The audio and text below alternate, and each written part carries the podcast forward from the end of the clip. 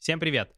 Мы давно не выходили на этом канале с подкастом, все никак не могли а, собраться и обсудить те темы, которые для нас важны, а в этом подкасте мы обсуждаем, как история и политика прошлого повлияли на нас сегодняшних. И сегодня у нас такая тема, которую мы даже формулировали достаточно долго между собой, потому что она не в области каких-то конкретных событий, а в области эстетического, того, как мы вообще воспринимаем то, что вокруг нас. То есть архитектуру а, городов и вообще, как выглядят города вокруг нас. У нас сегодня нет Насти, но с нами сегодня Маша. Мы позвали Машу, потому что Маша, э, в отличие от нас, разбирается в архитектуре. Маша, ты учишься на искусствоведа и ведешь блог в Инстаграме о модерне и ведешь офлайновые экскурсии в принципе, по городу, на который, кстати говоря, каждый из вас может записаться. Ссылка на Инстаграм Маши будет в описании. Вы можете э, сходить на ее экскурсии. Я уверен, будет классно. Маша, привет. Привет. Спасибо, что пришла. Спасибо, что позвали. И это очень важно для нас, потому что мы ничего в архитектуре не понимаем, кроме каких-то совсем бывальских вещей. Нам очень важно, чтобы у нас был какой-то маяк в этой теме, чтобы кто-то нам что-то объяснял. Поэтому классно, что у нас сегодня есть в определенном смысле эксперт, наконец-то, впервые в нашем подкасте эксперт. Ну и сегодня с нами не эксперт. Не эксперт. Федя. Привет, Федя. Но я очень радуюсь, что есть эксперт. Меня с самого начала эта мысль преследовала, что можно кого-то приглашать, э, кто разбирается в конкретной теме. Я очень рад. Сам я э, на этом подкасте отвечаю как бы за политическую, скорее, сторону и, собственно, занимаюсь политикой, стою в партии «Яблоко» и работаю в городских проектах и в Мосгордуме с депутатом Бесединой. И очень рад, что сегодня будем обсуждать тему, которая меня тоже очень волнует, хотя не могу, да, назвать себя экспертом в ней. Но, кстати говоря, в, так как Федя, да, за политику отвечает, э, и мы сегодня об этом, я думаю, поговорим, архитектура и политика э, связаны намного сильнее, чем может показаться на Безусловно. То есть это очень связанные вещи, и во многом политика часто просто влияла на то, как вообще выглядит все вокруг. И в современной Москве это очень заметно. Да, давайте я попробую сформулировать боль. Я попробую тебе, Маша, эту боль сформулировать, ну и тебе тоже, а, с которой я вообще к, нам всем пришел. А, боль простая довольно. Ну, то есть, если ее формулировать совсем в двух словах, она заключается в том, что я выхожу на улицу, и мне не нравится то, что я там вижу. Вот просто на каком-то интуитивном уровне. Я э, выхожу на улицу э, и вижу вот эти все панельные микрорайоны пресловутые, о которых мы много говорим, они есть там практически в любом крупном городе. У нас в Москве их куда не поедешь, на восток, на запад, на север, на юг, везде такой найдется, какие-нибудь Люберцы. Вот у меня здесь рядом с домом Павшинская пойма, эти бесконечные гетто. Мне не нравится то, что там происходит. Мне там некомфортно находиться. Я выхожу э, куда-нибудь в центр города, вижу какой-нибудь, вот я работал э, много лет, ходил каждый день мимо Казанского вокзала, я вижу красивое здание Казанского вокзала, я даже, может быть, не понимаю, что это за архитектурный стиль, но я вижу, что его делали с какой-то выдумкой, с каким-то интересом, и на этом Казанском вокзале э, какой-то шалман, какие-то ларьки, все вонючее, грязное, и видно, что люди, которые сейчас этим заведуют, им ну, им это совершенно не нужно. То есть они не думают о том, что это что-то, что, что это не вызывает у них никаких эстетических чувств. То есть они просто такие, ну вот это какое-то здание, мы будем его эксплуатировать как хотим. И вот это меня беспокоит. То есть мне кажется, что э, мы э, могли бы жить визуально намного более э, каком-то приятном мире, в этом смысле может быть и удобным. И более того, когда я приезжаю в какую-нибудь там европейскую э, страну, в развитую страну, ну, в смысле, развитую не в смысле, что у нас не развитая, а в смысле, что с какой-то экономической характеристикой у нас развивающаяся страна, а есть развитая ну, страна. Более развитую экономически. Да, ну, нет, просто это как терминология, знаешь, типа да. есть э, развивающиеся страны, есть развитые страны. Да. Страны Западной Европы, они развитый. Я просто, может, я надеюсь, не ошибаюсь в формулировках. Ну, то есть, грубо говоря, приезжаю в какую-нибудь Голландию, и я вижу, что там какая-то совсем другая среда и другое отношение, в том числе к архитектуре, к архитектурному наследию. Почему у нас не так? Всегда ли было так? Э, вот это то, с чем э, а, я э, хотел разобраться. Тут я тебя, Маш, спрошу. Ты вообще, в принципе, хорошо разбираешься в архитектуре э, второй половины 19 века, начала 20 века, то есть дореволюционной. И, опять же, у меня есть обывательское представление такое же, такого же железнодорожника, который ходит мимо Казанского вокзала, что условно те же самые вокзалы, тот же самый Казанский вокзал, построенный, да, там, э, перед, до революции, а, да и вообще многие другие вокзалы, и вообще какая-то инфраструктура, связанная с транспортом, она была, ну, я скажу тупо и обывательски, красивая. Она нравится вот мне сейчас с, с прошествия времен. А вообще, можно ли говорить о том, что раньше было лучше, э, релевантна ли, опять же, это вообще постановка вопроса. То есть, что мы что-то с тех времен потеряли, какое-то, не знаю, чувство просто вкуса к архитектуре и к тому вообще, в каком месте, мире мы живем. Ну, сразу хочу сказать, что вы не одиноки в своей беде, если так можно сказать, что действительно многим и многим кажется, что а, раньше было лучше, гуляя вот по тем же улицам, на тех же экскурсиях, я очень часто слышу мнение, что вот, да, это было красиво, что же сейчас строят, но я тут а, скорее выступлю против того, против какой-то излишней идеализации архитектуры э, конца XIX века, все той же. Хотя сама я считаю, что да, действительно, мне та архитектура нравится больше и в сфере, э, в связи с моими интересами, и просто это визуально приятней. Но тут э, стоит быть осторожней и вот пытаться все-таки, раз мы уж сегодня собрались разобраться в этой проблеме, э, да, излишне идеализировать не стоит. Сейчас выглядит все по-другому, но нужно разобраться, почему так или иначе. Отвечая на твой вопрос, что мы потеряли ли мы что-то, с одной стороны, да, мы потеряли какой-то потеряли какой-то накопленный уже к тому времени опыт, революции опыт, а, и, соответственно, мы как бы обнулились, и дальше каким-то своим... Да, нельзя это слово говорить. В этом подкасте можно. Мы сбросили все со счетов, весь накопленный опыт, и пошли уже каким-то своим другим путем. А, да, многое было красивее, лучше, но и была и другая архитектура, которую как бы и не жалко было потерять, как бы, наверное, грубо сейчас не звучало. Ну, было, условно говоря, в 19 веке свое, ну, понятно, что не в смысле высоты этажей такого просто технически не могли построить, ну, условно, свое Мурино там или свои Люберцы, э, то есть жилье э, или места, которых э, все было очень плохо с точки зрения архитектуры и вообще ощущения пространства. Да, безусловно, даже целые районы, например, Хитровка, которые криминальные, где жили в подвалах, а, где со временем, когда технологии стали позволять делать больше этажности, появлялись э, дома побольше. Да, действительно, и э, людям разных социальных категорий надо было где-то жить, э, малообеспеченным тоже. Такие дома были. Они до нас э, не доходят, либо доходят в каком-то перестроенном виде. Это не та архитектура, которой мы сейчас восхищаемся, привыкли привычно, когда мы смотрим на дом, доходный дом конца XIX века, это не то, где жили бедные люди, но кварталы были, безусловно, разные.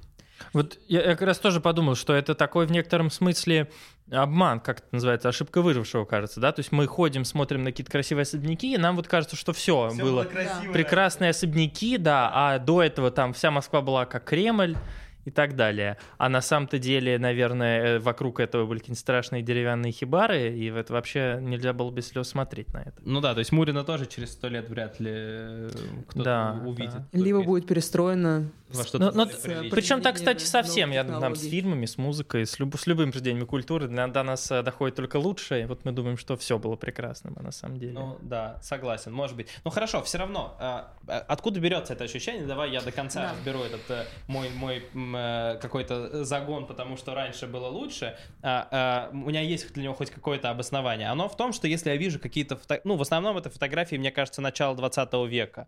И там, знаешь, когда смотришь фотографии, например, улиц, какой-нибудь Невский проспект, условно говоря, есть ощущение э, визуального, знаешь, единообразия, что ли. То есть похожие вывески в определенном стиле, в таком модерновом, как будто бы, э, похожие в определенном смысле здания. Ну, они могут быть разных архитектурных стилей, но они сочетаются. То есть явно есть ощущение, что как будто бы люди, которые здесь все строили и даже организовывали банально там до уровня вывесок, ну, то есть на таком уже, уже не архитектура, а, в общем, просто дизайн, они как будто бы вот думали о том, чтобы все это сочеталось в единую конструкцию, о чем не очень, может быть, думал Лужков там, как после, ну, это, до этого мы еще дойдем. То есть вот это вот какой-то централизованный, осмысленный подход к архитектуре, он тогда был, или это просто так, э, ну, или просто у всех какое-то было чувство вкуса тогда, или мне просто так кажется, что это просто фотографии удачные. Ну, раз ты приводишь пример Петербург, то да, безусловно, там нужно было выглядеть соответствующе, и строить, в смысле, э, здания должны были быть соответствующими, потому что это столица. А, определенный и дизайн-код был, и а, выше определенные отметки, выше крыши Зимнего дворца нельзя было строить, соответственно, все а, как-то подтягивались именно под это. Ну и плюс город был тогда построен относительно, ну, там, на, то, на тот момент относительно небольшая была история у города, ну и, соответственно, его там особо уже... Хотя тоже он перестраивался в XIX веке, примерно 30% от Невского было перестроено. Но да, мы тянулись, естественно, к европейским странам, э, стремились выглядеть на уровне. Выглядели? Ну, то есть, вот по сравнению со странами того времени мы выглядели на уровне? Ну, если э, судить по фотографиям, которые я тоже видела, да. Скорее выглядели. Скорее выглядели. Произошла революция. Изменилось, в принципе, все. И архитектуру тоже затронул. Давай, во-первых, сначала просто потому, что, чтобы мы не говорили так совсем э, в общем, для, для, чтобы было понятно, что, в принципе, угу. поменялось. Я тебя попрошу рассказать, как, как, что, что ушло и что пришло, и как это происходило. И потом, да, вот потом задам еще один вопрос, который вообще связан с тем, как это повлиять могло на сегодняшних, то, что меня беспокоит. Да. Ну, в общем, да, мы понимаем, новое государство, значит, э, мы живем по-новому, мы строим абсолютно новый мир, э, и и, коммунизм победит э, вообще во всем мире, а мы вот такие его зачинатели. А, была отринута, в принципе, вся архитектура, которая ассоциировалась э, или могла как-то ассоциироваться с царской, то есть тот же самый модерн, он фактически воспринимался как что-то буржуазное, излишнее, излишне декоративное, вот эти все загогулины-кривулины советскому человеку были не нужны. Модерн. А, да. да, модерн. Я тоже хотел да. спросить. Давай на всякий пример случай. модерна такой четкий, чтобы прям вот... Э, а, Москва, да? Ну, например, ну что-то прям, что все знают, что, что ну, все сразу э, наверное, чтобы сразу все представили, это особняк Рябушинского, где сейчас музей Горького. Я не могу представить. Знаешь, музей квартиры Горького? Музей... Ну, вот где он жил. Где он жил. Да, да, да. Да, ну, Никитская, Малоникитская. Э, да, это я могу представить, но не уверен, что все могут представить, если честно. Где лестница, да, еще? Да, очень красивая лестница. Все представили... А, ты можешь не... вокзал. Ярославский Вокзальная вокзал. тема. Но в целом это вот эти вот такие ну вот то, что мы Он представляем, серебряный век, вот такой вот весь, вот это все Да, безусловно. Да. Для меня почему-то модерн ассоциируется с Францией, с Парижем. А, вполне справедливо. Вот там даже метро. Что, вот, метро, метро в Париже. Да, да, метро в Париже, это безусловно. А, давайте сейчас небольшой экскурс. А, зародился у нас архитектурный модерн в Бельгии, затем он распространяется во Францию. Во Франции в 1900 году проходит всемирная выставка, которую посещает практически 50 миллионов человек, соответственно, со всего мира, и по всему миру модерн распространяется. Он в каждой стране опирается на местные культурные особенности, все это впитывает, перерабатывает. Где-то э, кто-то, ну, при, прямые заимствования идут, например, из того же французского модерна, то есть буквально копируются какие-то элементы, но в основном он перерабатывается, он получает свое собственное имя в каждой стране. У нас модерн, во Франции, Бельгии Арнуво, в Германии Югенстиль, в Испании модернизм и так далее. Перечислять можно практически бесконечно. И их нельзя сравнивать в лоб, то есть французский Арнуво не равняется московскому модерну, тем более э, северному модерну, который у нас в Петербурге, но это все такие течения одной большой реки модерн, перерабатываясь, опирается... Э, на основании чего он перерабатывается в России? Опираясь на какие-то местные... Э, ну, то есть на какой-то предыдущий опыт каких-то предыдущих архитектурных стилей, на какой-то какие-то местные особенности, какой-то местный исторический контекст. На что, э, за, счет, за счет чего он перерабатывается? Ну вот даже в нашей стране модерн выглядит совершенно по-разному. Берем Москву. В Москве он опирается на неорусские течения. Была мода увлечения неорусским зодчеством до петровским зодчеством. Это вызвано различными политическими какими-то напряжениями в обществе, а, попытками укрепить авторитет э, царя. Прошла в 61 году у нас отмена крепостного права. Все это для общества волнительно. И а, во многих странах так было. Начинаются попытки поиска какого-то твердой земли в в местных культурных особенностях. И вспоминают до Петровское зодчество, все вот эти э, наличники, узорычи, шатровые завершения. Этим вдохновляются, были целые неорусские э, здания, например, тот же исторический музей, вы все себе его представляете? Да, исторический, исторический музей, музей представляем. Да, это Слава вот не, неорусский стиль. Кстати, мне кажется, Казанский вокзал, то, что ты описываешь, похоже на Казанский вокзал. Там очень много вот этого вот, ну, опять же, потому что я ходил мимо да. него, всяких вот таких... Там э... еще отсылка к тому, что это Казанский, там вот этот э, завершение намекает на казанскую культуру. Ну, все а, сложно. Окей, ладно. Все сложно. А, и да, соответственно, это все перерабатывается. Наш московский модерн очень часто использует какие-то элементы неорусского стиля. Возможно, вы знаете, если идти от храма Христа Спасителя вниз к набережной, там такой доходный дом Зинаиды Перцовой. С плиткой, да? С плиткой, да. Он весь такой кирпичный, а, и э, он украшен обильно вот этой э, майоликой, керамической плиткой. А, и он как бы вот на стыке модерна и неорусского стиля. Вот наш такой московский модерн. Очень красивый дом. Очень красивый.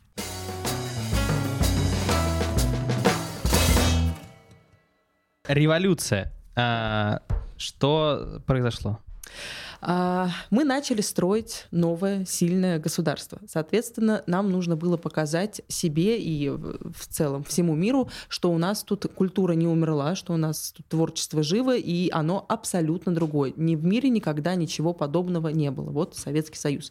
Мы приезжаем на выставку, очередную всемирную выставку в 1925 году в Париж а, с русским павильоном своим. Вот э, Константин Мельников является автором этого проекта. И вот именно тогда мы поражаем мир своей абсолютно новой архитектурой. Это конструктивизм, безусловный, и в, как бы, в то время мы опираемся на вот эти авангардные архитектурные течения в Советском Союзе. То есть отринули даже модерн, правильно? Модерн, который был как бы современным на тот момент течением, даже его отбросили, ну, модерн, и что-то ультрасовременное. Модерн отринулся сам чуть раньше, в 1914 mm. году ставит его такое окончание, с Первой мировой войной mm. уже было не до красивой архитектуры, слишком серьезные мировые вот эти события. Дальше было неоклассические течения, ну да, мы отринули все. Важно, что вот э, после революции было... Но это было в разрез с мировым трендом или соответствовало ему? А, в разрез вот совсем я бы так не назвала, потому что в Германии же тоже была школа Баухаус, которая э, об авангардной архитектуре. Да, раз уж разбираемся, э, конструктивизм, э, тоже, если можешь, в двух словах, в двух предложениях, основная его идея, что это за, каким, каким образом было отринуто все былое?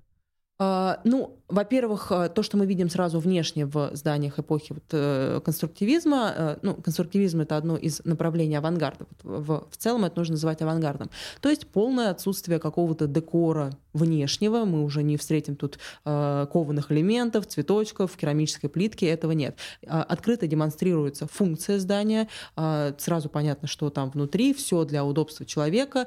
Тут человек уже воспринимается, можно даже сказать, как некий механизм, который должен хорошо функционировать в этом здании. Жить э, тоже как какая-то социальная единица, вот эти все э, жилые ячейки, мало места. Ну, вскоре все поймут, что это, конечно, некомфортно, и хочется жить в хороших квартирах с высокими потолками и так далее, но это мы чуть позже, видимо, обсудим.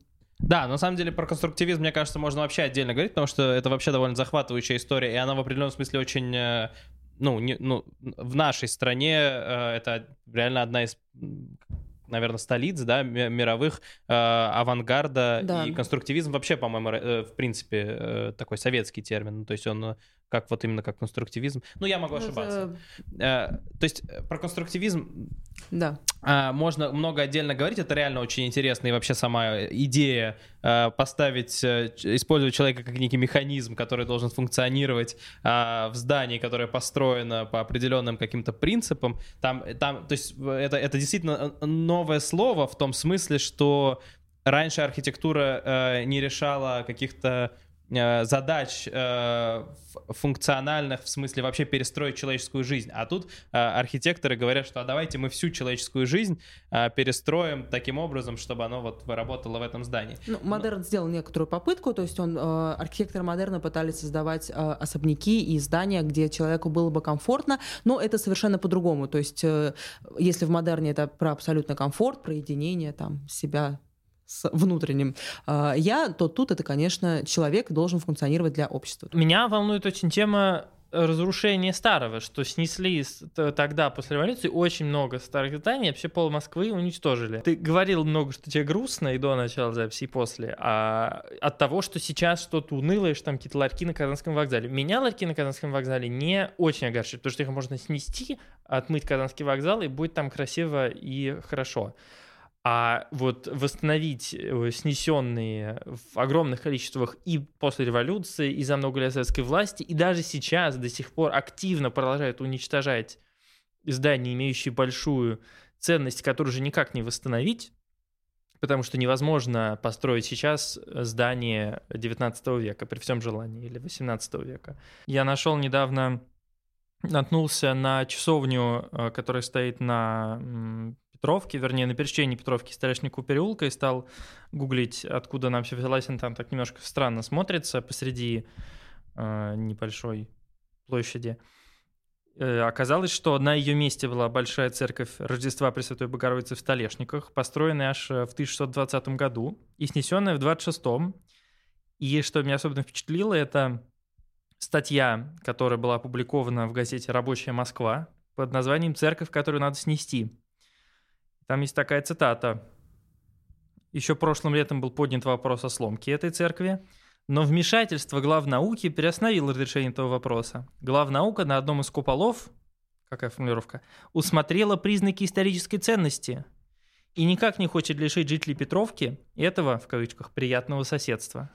Мы получили несколько писем от читателей, в которых они настаивают на сломке этого никому не нужного здания, от чего значительно выигрывает уличное движение в этом районе. Ну, вот. И снесли речь. церковь начала 17 века, чтобы машинки на Петровке. Да, я тут посмотрел фильм э, э, Дзиги Вертова, я, по-моему, рассказывал или нет, э, «Годовщина Октябрьской революции». И там, короче, есть кадр, э, фильм 1918 года, и там есть кадр документальный, и там есть кадр э, Тверской. Э, ну, просто люди ходят по Тверской, что-то происходит. Я офигел, это вообще другая улица. Ну, то есть это просто ничего, ничего общего не имеет с той Тверской, которую мы там, так или иначе знаем, там, с деревьями или без. Это просто другая улица. Она узкая, низкая э, и такая очень торговая. Ну там же все здания основные сталинские, прям совершенно Ну да. четкие. Ну да, там целиком и двигали специально. Да. Это что, особое. Тоже разговор о технологиях передвижки домов. Что э, пришло на смену, что вообще со сталинским ампиром, как воспринимать его? Это какой-то э, архитектурный шаг назад или это, ну, не знаю, потребность времени? Что вообще такое сталинский ампир? А, Сталинский ампир э, в в контексте нашей истории это, безусловно, логичный шаг, потому что ампир как стиль а, это такой вот один из подвидов классицизма, а, стиль, который возникает, когда эм, после каких-то побед. Вообще он появился во Франции, чтобы восхвалять Наполеона, который тоже так своеобразно строил империю. Затем, когда Россия победила Францию, в Москве и Петербурге появляются свои варианты ампира, тоже они не похожи друг на друга. Но с- с- с- опять же мы переработали эм, французский ампир на наш э, русский лад. И, соответственно, после победы Сталина, победы всего советского народа во Второй мировой войне, получаем мы сталинский ампир. То есть мы строим империю, как-то мотивируем мотивируем народ, э, который тогда находится, конечно, в сложной э, ситуации, и голод, и большие потери, вот возрождение государства. То есть опять Сталин показывает, что мы строим империю. Сталинский ампир это, например, высотки Да, да, безусловно, это правильно, да? высотки. И, Э, кстати, это здание на Тверской тоже, как я понимаю. Ну и в да? целом практически вся. Да, и, вот и вот и, и жилые дома, да, безусловно, это все. У меня, знаете, какая претензия к нему? Ну, в смысле, не претензия. Мне в целом э, нравится, э, понятно, что у него есть какое-то э, условное лицо, то есть в этом, наверное, какое-то есть у него преимущество, что мы видим, что, что мы как-то визуально это воспринимаем. Понятно, что мне не нравится то, что, чтобы построить все эти здания, много чего снесли, э, но что мне больше всего не нравится, это сама идея, которую, по крайней мере, я считываю, и она явно там закладывается, подавление человека и делание его очень маленьким по сравнению со всем, что там происходит. То есть понятно, что и сами здания большие, но банально до любых деталей. Огромные двери какие-то, а, а, огромные входы, то есть ну вот огромные арки. То есть все как будто бы а, намекает на то, что ты не особо кто. Кстати, московское метро тоже в этой логике построено, правильно? А, не все, там есть какие-то а- авангардные станции. и Ну, я имею в виду вот классический состав московских станций, которые построены при Сталине и последние... ближайшие Это центр Красной Ветки, получается, Ну да, от Комсомольской до вот, Парка культуры. эм, Как его называют? Это не Кропоткинская. а- Кропоткинская как Кропоткинская раз, это прям э, ар-деко. Ну, есть, Да, это первая очередь Кропоткинская. А, Красные ворота это авангард прям чистейший. Ну, значит, Там еще же разные. Ну, потому что начали строить в начале 30-х годов, соответственно, это в первую очередь, видимо, успели еще э, заложить какие-то М. а, элементы. А, вот, я, мне просто кажется, что, опять же, если рассматривать ампир с точки зрения, сталинский ампир с точки зрения какого-то, что, что, что, как это легло в нашу генетическую память, то мне кажется, что оно такое вот, а, ну да, ну, по сути, это и есть про империю. То есть это про то, что есть великая империя, и ты в ней лишь что-то такое Не император. микроскопическое. Да, а есть император, который э, вот и чувствует себя, соответственно, в этом чем-то очень маленьким. Да, Про метро, тут- можно так быстро про метро хотел объяснить, что я имел в виду, что стили могут быть разные, но вот эта идея, что ты крошечный в чем-то огромном, она в метро мне просто в других э, метрополитенах других городов там, Да, в они Европе, они вообще это такой какая-то труба, которая тебя подводит непосредственно к поезду, а ты заходишь даже на, на ту же Кропоткинскую, например, это громадный зал, в который умещается сразу два длиннющих титанических размеров поезда и совершенно, ну, в общем-то, ненужное а, громадное пространство между ними ну вот, вот платформа, которая в дру- на других станциях могла быть узенькой, маленькой, еле протиснешь, а там просто вообще. Хоть в футбол играй.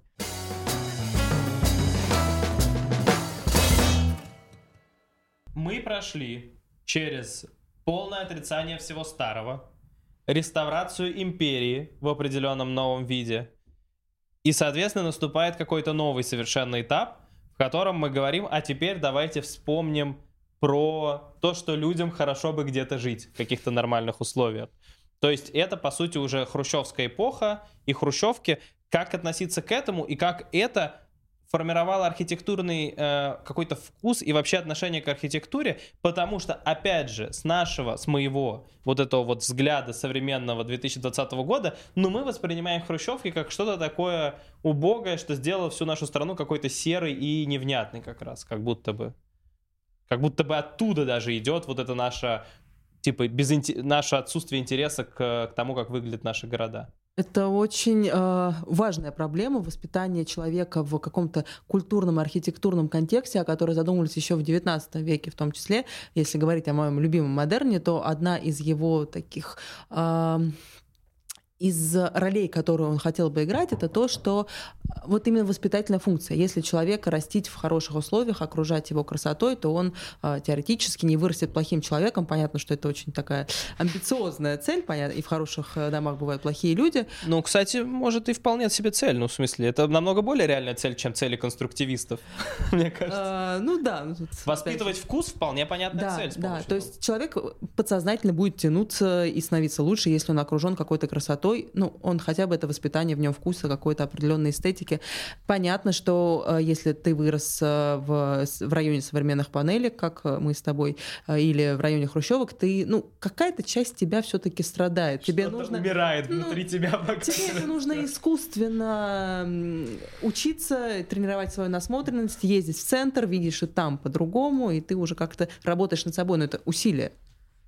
Да, то есть, по сути, ну, в, в- в- в этом смысле действительно, понятно, что там, там была другая цель, то есть цель, цель была всех поселить э, в нормальное жилье и... Э, да, э, ну а это же временное жилье, это не рассматривалось как что-то постоянное. А можешь рассказать? Э, Эм, ну, Что у них какой-то срок э, службы домов у этих э, был относительно недолгий, никто не собирался. Типа лет будут 20 они должны были Ну, да, условно, не 50, не 60, не 70. У нас вообще в 2000 году коммунизм, и мы все хорошо у нас будет. Даже к 80-м обещали в каком-то Ну, году. потом сдвинули, наверное. Да. Он постепенно сдвигался все время. Я хотел Сдвигался, и вот наконец спросить, э, перед тем, как мы обсуждать вот планы на будущее у строителей коммунизма и хрущевок, я правильно понимаю, что проблема была в том, что очень много людей жили в коммунальных квартирах, во-первых, а во-вторых, очень много людей приезжало из э, провинции в город, а из села в провинцию, и нужно было э, что-то делать с этим, потому что просто не хватало места, и годились уже любые квартиры. И более того, нам сейчас вот так кажется, что Хрущевка это какая-то ерунда, а на самом деле люди, которые сначала жили в деревне, там в колхозе, потом попали в коммунальную квартиру, где жили в пятером в небольшой комнате, для них было счастье любая квартира, и они были очень рады въехать в Хрущевку даже в такую, может быть, не самую распрекрасную. Да, безусловно, это все так и было. И эм, проблему нужно было как-то решать, решали любым доступным способом. Ну, проблема это возникала не первый раз. В XIX веке тоже в связи с промышленной революцией случился большой приток населения. Эм, ну, об- в частности, население Москвы и Санкт-Петербурга выросло колоссально. В региональных центрах поменьше, конечно, но и туда ехали.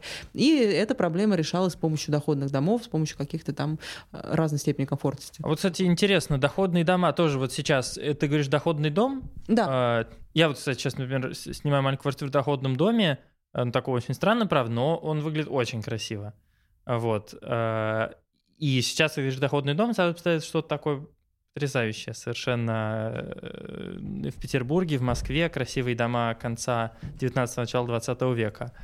Но вот все эти люди, которые приехали из маленьких городов, у которых особо не было денег, они жили, наверное, в каких-то других домах, и большая часть Москвы и Петербурга тоже была застроена чем-то еще. Да, доходные дома действительно были разной степени комфортности, на любой вкус и кошелек э, сдавались и квартиры, э, такими как, такие, как мы себе представляем, барские квартиры, 10 комнат, эти потолки 5 метров, лепнина. Это исключение скорее. Таких квартир было там ну, 2-3 вот эти барские этажи. А, чем выше, тем квартиры были меньше, но еще приличнее. Если заходить вот за этот красивый фасад вглубь дворов, вот эти петербургские дворы, колодцы, вы идете, идете, идете все дальше, а, там были длинные переходы, грязные э, вот эти черные лестницы, и вы попадали в какую-то маленькую комнатушку под потолок, где жил вот тоже условно Родион Раскольников, который мог жить за тем же красивым фасадом, но он бы пожал руку жителю современного современной хрущевке и как бы находиться с ним на одной волне. Ну да, да и мне, мне вообще кажется, что в принципе эта история про хрущевки, то есть никто, ну вот как мы сейчас воспринимаем Жигули, там шестерку Жигули или в 90-е, смотришь, что это какая-то дешевая машина, э, плохая, э, то, ну, Жигу... шестерку Жигули так не воспринимали в 70-е, да. это была машина мечты просто, кто ездил на Жигулях, тот просто был королем района. А также, мне кажется, воспринимали и хрущевки, потому что, ну, это собственное жилье, оно вполне себе комфортабельное, в нем есть Вода, коммуникации. Это же просто уф, то есть, типа, когда строились сталинские э, высотки, я, по-моему, слышал на какой-то экскурсии, там что-то типа больше половины Москвы не имела доступа, москвичи не имели доступа ни к канализации, ни к электричеству централизованному, ни к чему такому. В момент, когда строились... Последнее э, печное отопление в 60-70-е годы было устранено. Вот. То есть... Как это, помните? В... Хрущевка — это на тот момент с точки зрения решения жилищной задачи совсем не так плохо. В операции, когда он говорит, что у нас в доме будет сколько там, 1300 или сколько-то газовых плиток, что в 1300 раз больше, чем было во всей Москве до 1800 какого-то года. Да, типа того.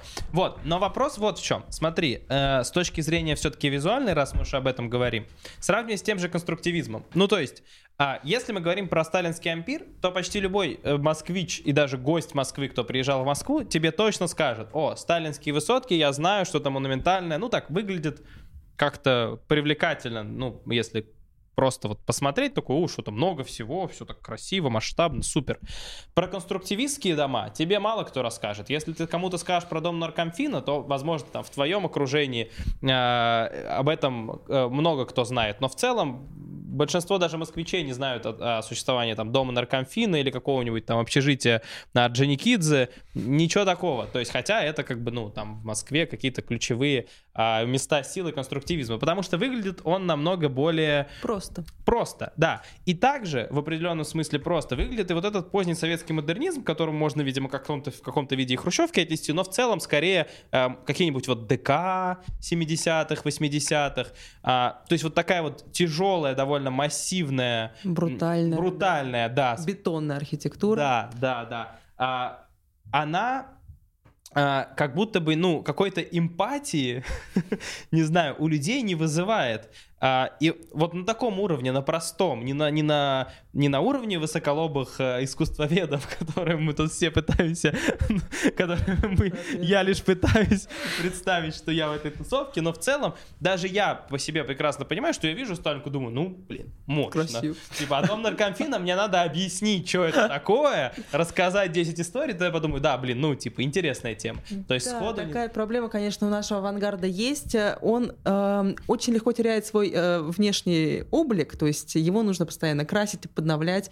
Э, и да, он очень простой. Мы привыкли, когда вот красивая архитектура, что должен быть какой-то декор.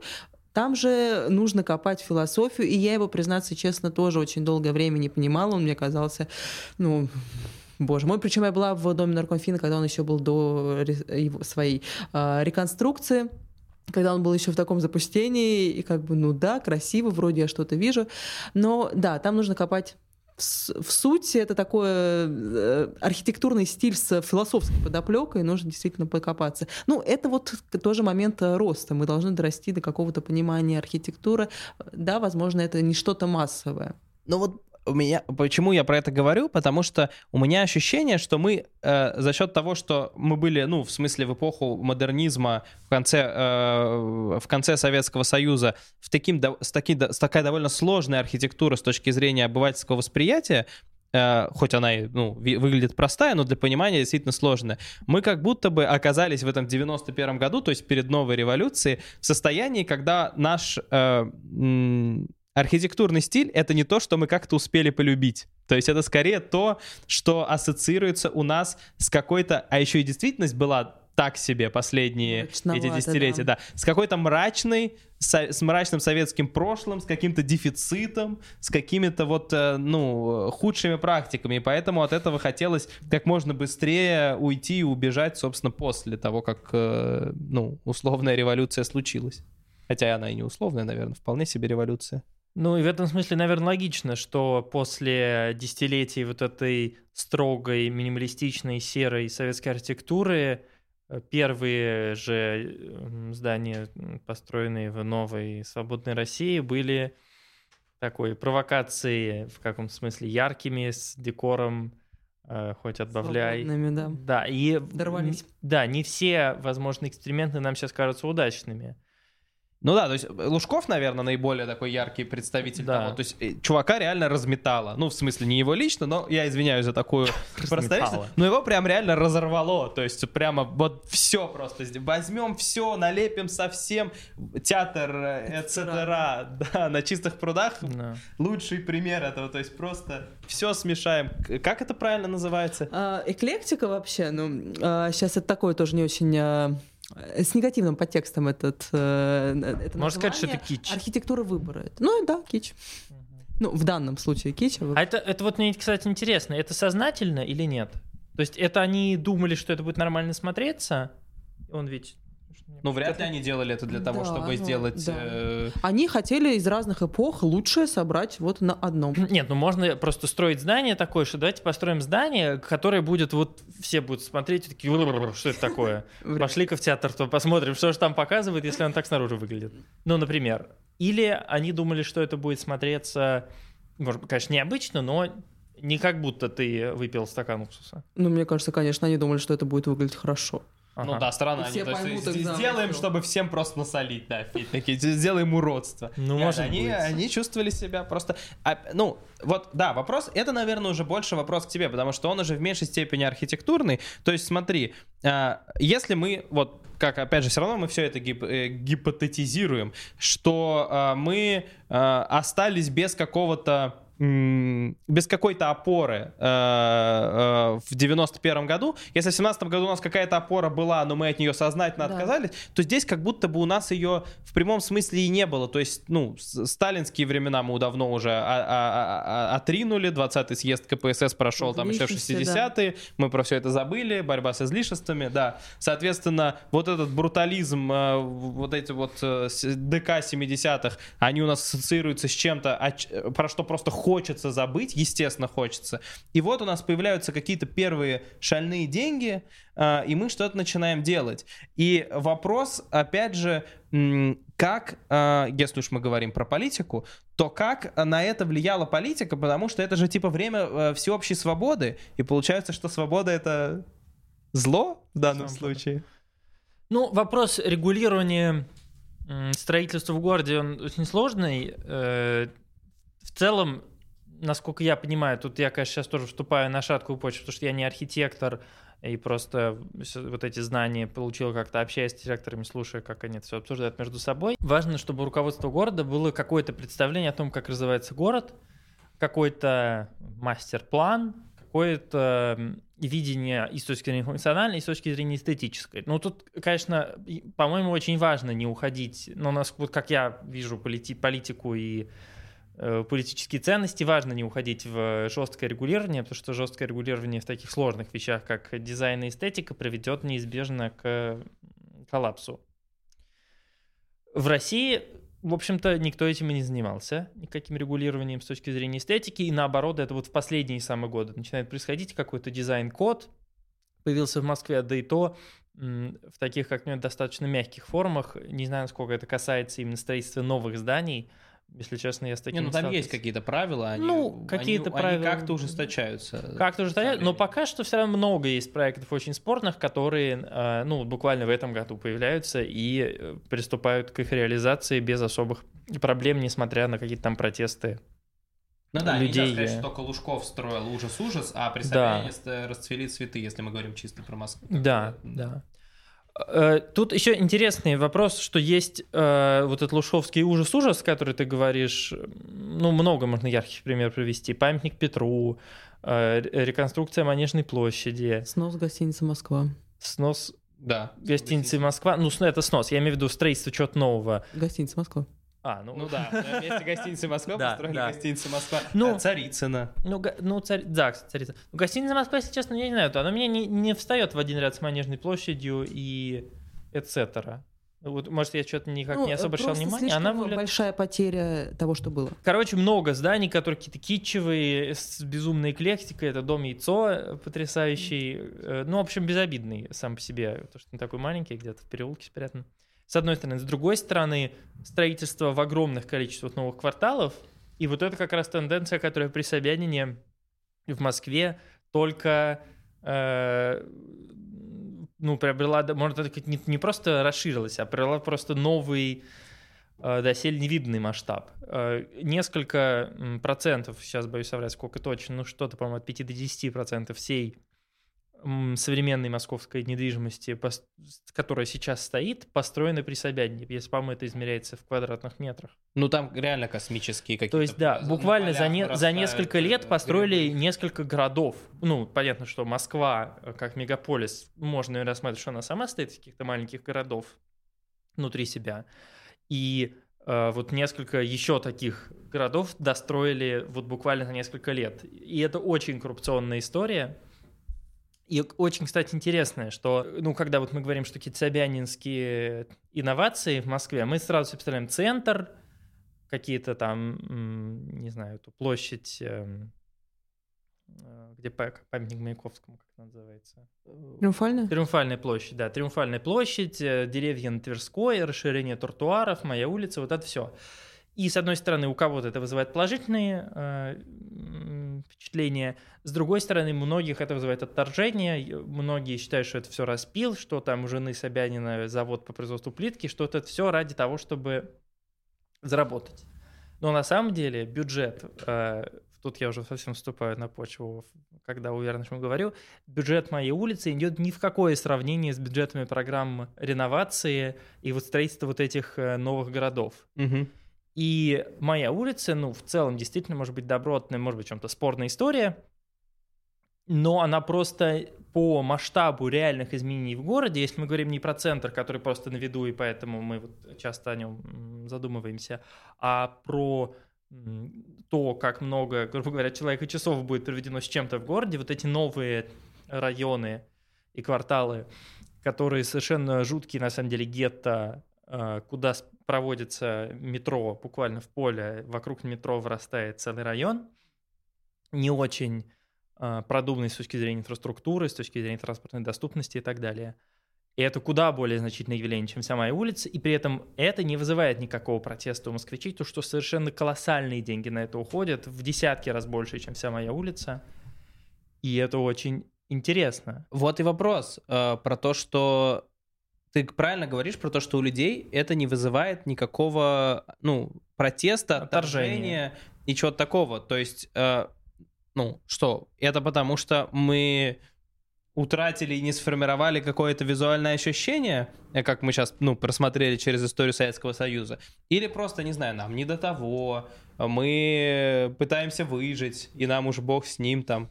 Э, Я э, помню, очень интересно про это высказывался Ревзин, который, собственно, один из идеологов моей улицы, и которого, как я понимаю, не совсем... Ну, ему несколько неприятно, что вот эту мою улицу, которая, в общем-то, несет какие-то положительные, скорее, ценности, ее так яростно отторгали представители некоторой прогрессивной общественности, а то, что на э, деньги московских налогоплательщиков какие-то с большой степенью вероятности коррумпированные татарстанские, ну, экс-татарстанские компании отгрохали несколько городов под Москвой, и это как бы всем ок. У у него есть такая гипотеза, что проблема Потому что москвичи так привыкли, что правительство делает все плохо, что когда оно делает плохо, это не вызывает ни у кого протеста, и это нормально. А, а вот когда делают что-то хорошо, то сразу появляется подозрение. А что это не делал хорошо? Наверное, у них какой-то злой умысел, там они хотят плитку распилить или еще что-то в этом роде. Ну хорошо, а почему все равно? Э, почему нас, э, почему мы не, почему мы не хотим хорошо? Ну в смысле, в Голландии же хотят хорошо, они говорят, мы хотим вот квартал, в котором будет там средняя этажность, э, какие-то архитектурные подходы, мы хотим, чтобы там пришел архитектор, все это спроектировал какой-нибудь с каким-нибудь видным именем, и только тогда мы это купим. А мы такие, люберцы, давай, Павшинская пойма, заезжаю завтра. Ну, э, тут два момента есть. Во-первых, если честно, э, про Голландию скорее тебе виднее. Я в Голландии Ну, не был. условно, это я, условная я думаю, что тут в большой степени все зависит именно от городской среды, от каких-то стандартов Ты в был целом. в Англии, вот там. В Англии был, ну там есть довольно мрачные места в Англии. А, Ну, особенно если говорить про то, что было там 20-30 лет назад, когда не было такого экономического подъема, я как раз вот к этому подвожу, то в Англии было много мрачных мест. Говоря об экономике, я когда мы готовились к этому выпуску, посмотрел специально список стран по ВВП на душу населения. Россия, будучи, по-моему, седьмой или что-то такое экономикой в мире в целом по ВВП, на душу населения э, где-то там в третьем, кажется, четвертом десятке, и среди крупных стран оно между, она между Мексикой и Турцией. Россия, ну, чтобы не соврать, на 53-м месте. Э, Вот между Мальдивами и Казахстаном на 50-м месте Турция, а на 64-м Мексика. То есть ориентироваться нам надо на Мексику, Да. ты хочешь сказать. На Мексику, ну, может быть, на. Турцию. Я, я бы даже сказал, что на самом деле на Турцию может быть актуальнее э, в, этом, в этом смысле ориентироваться, Ну, потому что мы, тоже... кстати, очень похожи. Я был вот буквально недавно в Турции, и мы очень... И я постоянно ходил по Турции и говорил, как же это все похоже на Россию. Вот какой-то... Не, не в смысле архитектура сама по себе. Ну, и не про Стамбул, конечно, говорим. Понятно, что Стамбул — это как Петербург, то есть это какая-то отдельная сущность. А именно какие-нибудь провинциальные, провинциальный какой-нибудь город. Вот, вот в отношении в каком-то к окружающему пространству очень похоже. Да, и меня это тоже всегда впечатляло какой-то... а, Почему-то вот, ну это отдельная тема, кстати, интересная. Почему так много всяких недостроенных и полуразваленных зданий? Ты е- там едешь по улице, ну не центральной улице города, что там просто каждое второе здание, может, пустое стоит. Но тоже очень утилитарное отношение. И и почему тут важна так экономика? Потому что мне кажется, это просто вопрос того, готовы ли люди думать о чем-то, кроме своего благосостояния. Если у человека большой проблемой является купить хоть какую-то квартиру, опять-таки, как было с э, хрущевками, Да. если у тебя нет никакой квартиры, то ты рад и квартире в этой все забываю как э, пойме Павшинской Павшинской. пойме. Па- Павшинской пойме, да. Ну, и это совершенно естественно. Тут, э, мне кажется, вообще ни в коем случае нельзя таких людей обвинять, которые покупают квартиру в Павшинской пойме, потому что у них нет денег на больше. Что они должны гордо жить с мамой до конца своих дней? Да, это лучше в дней? Павшинской пойме. Лучше в Павшинской пойме, конечно. Ничего против мамы не имеем, просто лучше. Нет, ну это ну про маму Маме я и сразу самой без нас. Про- это просто как бы есте- естественное желание совершенно людей, Конечно, э, да, как это, нормально. пере- переезжать в Ну, новое место, пространства, личного да, пространства, заводить семью. Да. Э, Это все естественно. И э, поскольку Россия находится где-то между Турцией и Мексикой э, на э, 50 месте, то понятно, что некорректно сравнивать ее с Голландией и Великобританией, вот, ну, потому что там просто по-другому люди живут, у них другие, у них уже приоритеты, им Ну, Просто Не- другой уровень. да? другой, другой уровень дохода, другой уровень жизни. Я, может быть, на это можно было бы в определенном смысле подытожить, потому что вот как, вот как я себе это представляю. Я соглашусь с тобой, что действительно, если мы, э, у нас есть определенный э, там уровень дохода, и мы как бы двигаемся в какую-то сторону и требуем чего-то лучшего, это даже сейчас видно. То есть Москва, условно говоря, которая богатая, она начинает требовать уже большего. То есть уже там строится помимо Павшинской поймы, рядом уже строится какой-нибудь более э, сложный с точки зрения Да. предоставляемых услуг жилой комплекс, какой-нибудь там, не знаю, дом Пика, он еще Да, не это, это- очень. это, кстати, сейчас много же Да, действительно ну, появилось сейчас уже там элитных, говорит, элитных «Мы уже хотим, там, ЖК-кварталов. не знаю, на первых этажах там, чтобы у нас была пекарня. Закрытый двор. Да, закрытый двор без машин, то есть люди там э, э, с- хотим ниже этажность, пусть это пока еще мало где соблюдается, но все же там уже где-то 9 этажей начинают строить вместо 22 этажей. То есть как будто бы запрос на это формируется с, с ростом благосостояния людей, и в каком-то смысле мы к этому придем. И, возможно, действительно здесь нам э, как-то переживать об истории, про которую мы так много говорили, может быть, и не стоит. Но вот что меня все равно беспокоит с точки зрения того, как двигалась наша история, с точки зрения хотя бы вот этих вот двух революций, которые, особенно 17 года, ну и последующие, в которые мы как бы научились отрицать все прошлое, это отношение к тому, что уже построено. Вот то, что мы уже построили, мне кажется, к нему мы продолжаем относиться э, очень э, небрежно и, ну, как Потребительски. Бы, ну да, да, в каком-то смысле да. И вот Казанский вокзал, с которого мы начали, здесь э, по-прежнему стоит у меня перед глазами и в конце нашего разговора. Ну, я думаю, это все с тем же связано. Если у тебя нет задачи максимально сэкономить бюджет на строительство ларьков, то ты можешь начать строить э, красивые ларьки, на которые будет приятно смотреть. А если тебе нужно сэкономить каждую копейку, а, а все, каждую вторую копейку своровать, то... А никто и не против. То есть же нет э, мешка писем от возмущающихся Да, внешним да. видом этих ларьков. Все просто берут себе еду. Но Федя говорит о том, что в целом, если у нас будет рост благосостояния, то, возможно, когда мы все станем богатыми, мы начнем думать, э, сначала подумаем о своем комфортном жилье, а потом подумаем и о Казанском вокзале, и... Не забудем его, да. потребуем убрать. Но я надеюсь, все так и будет. Спасибо, Маш, большое, что ты с нами Спасибо, поговорила да. и объяснила нам э, все эти э, важные исторические вехи, потому что мы бы действительно сами вряд ли разобрались. Было классно. Федя, спасибо тебе, что ты вообще есть. Спасибо тебе, что ты есть. Спасибо. И Да. спасибо всем, э, кто нас смотрит. Спасибо всем, кто подписывается. Спасибо всем, кто ставит лайки. Спасибо всем, кто записывается на Машины экскурсии, Да. приходит на них и э, рассказывает нам в комментах, как все было. Увидимся. Пока.